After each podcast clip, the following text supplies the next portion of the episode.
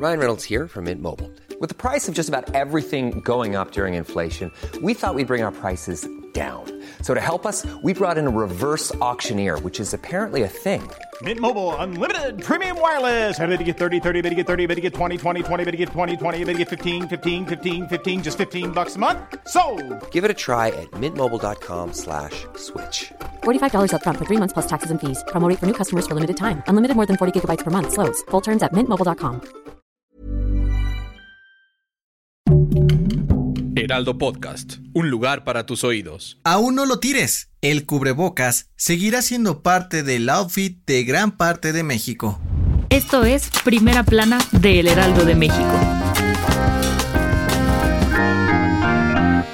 La quinta ola de COVID-19 en México no se detiene, y como los contagios aumentan día con día, las autoridades de algunos estados decidieron volver a tomar las medidas sanitarias recomendadas al inicio de la pandemia para tratar de frenarlos. Aunque desde hace algunos meses, Chihuahua, Durango, Puebla, San Luis Potosí, Baja California, Jalisco, Quintana Roo y Tamaulipas le dijeron adiós al cubrebocas, ahora va de retache, pues su uso volverá a ser obligatorio en espacios cerrados y en lugares con gran afluencia de gente. Pero eso no es todo. También van a reforzar filtros sanitarios como la toma de temperatura, aplicación de gel antibacterial y reducción de aforos para garantizar la salud de la población. Todo esto porque en los últimos días se han reportado, en promedio, más de 8.000 contagios diarios. Además, según el último reporte de la Secretaría de Salud, hay más de 107.000 casos positivos en el país. Ante esto, el subsecretario de Salud, Hugo López Gatel,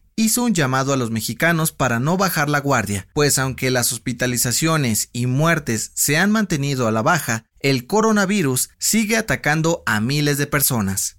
Gracias por escucharnos. Si te gusta Primera Plana y quieres seguir bien informado, síguenos en Spotify para no perderte de las noticias más importantes. Ojo, chilangos y chilangas. Este lunes, el gobierno de la Ciudad de México anunció que cerrará temporalmente la línea 1 del metro, que va de Pantitlán a Observatorio, para darle una manita de gato y dejarla más moderna. Pero no te espantes, la tuneada de la línea rosa no va a ser de jalón, sino en dos partes. El primer cierre iniciará el 11 de julio con el tramo de Pantitlán a Salto del Agua y durará aproximadamente 8 meses. De ahí se moverán de Valderas a Observatorio, donde se aventarán 6 meses más. ¿Y qué le van a hacer? El director general del metro, Guillermo Calderón, dio a conocer que van a rehabilitar vías, sistemas, telecomunicaciones y drenajes, pues la línea tiene más de 53 años en funcionamiento y ya lo necesitaba. De acuerdo con el plan de gobierno de la CDMX, la línea 1 estará en obra por poco más de un año y terminarían al 100% en agosto del 2023.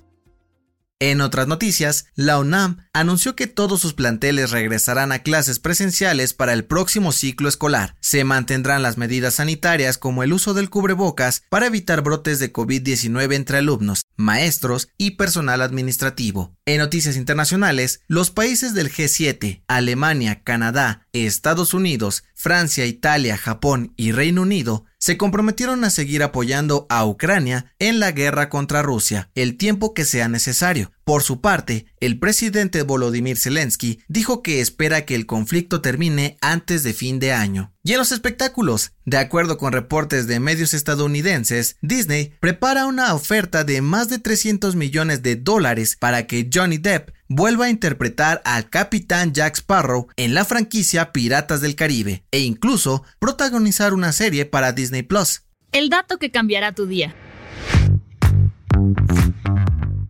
Ya llegó ese momento del año en que dormir se vuelve un pequeño infierno por el clima. Si te destapas un poco, te da frío. Y si te vuelves a tapar, te da calor.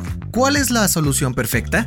La ciencia tiene la respuesta. De acuerdo con investigadores de la Universidad de Berkeley, al estar muy tapados nos cuesta trabajo encontrar la temperatura ideal para dormir. Es ahí cuando entran nuestros pies, los cuales funcionan como un termostato debido a la gran cantidad de vasos sanguíneos que tienen. Cuando sacamos un pie de las cobijas, ayudamos a que la sangre se enfríe y corra a través del cuerpo, bajando la temperatura hasta un punto ideal para quedarnos dormidos. Yo soy José Mata y nos escuchamos en la próxima. Esto fue Primera Plana, un podcast del Heraldo de México. Encuentra nuestra primera plana en el periódico impreso, página web y ahora en podcast. Síguenos en Instagram y TikTok como El Heraldo Podcast y en Facebook, Twitter y YouTube como El Heraldo de México. Hasta mañana.